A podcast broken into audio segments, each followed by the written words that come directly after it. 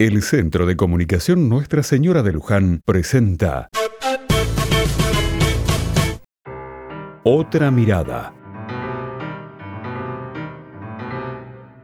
Hoy vamos a recordar la figura de Gregorio de la Ferrer, un hombre importante de fines del siglo XIX que nació en Buenos Aires un 8 de marzo de 1878 su primera infancia la vive con su familia, su padre francés y su madre de una familia importante de Buenos Aires.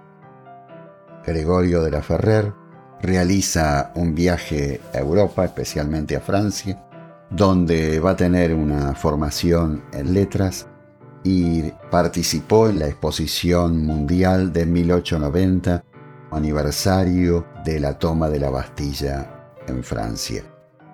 A su vuelta en 1890 en Buenos Aires, se dedica a la actividad política en el autonomismo porteño y en 1891 fue elegido como el primer intendente de la comuna de Morón, donde residía entonces. Para asumir el cargo que ejerció durante algunos meses, no volvió a disfrazarse en aquel señor grave con lenguas barbas, lentes ahumados, negra levita, ceñida al cuerpo, ilustroso y alto sombrero de copa.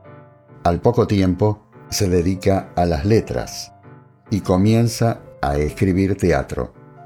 Sus obras principales son Yetatore, Locos de Verano, Bajo la Garra, Las de Barranco, Los Invencibles. ¿Cuál es la particularidad de estas obras de teatro? La descripción costumbrista de Buenos Aires. Y va a tener una marcada importancia mi hijo el doctor, porque refleja la realidad de los inmigrantes que esperan ver al hijo llegar a los estudios que ellos no pudieron tener. Esa era la realidad argentina de los inmigrantes que buscaban un nuevo mundo. Por eso Debemos reconocerlo y valorarlo.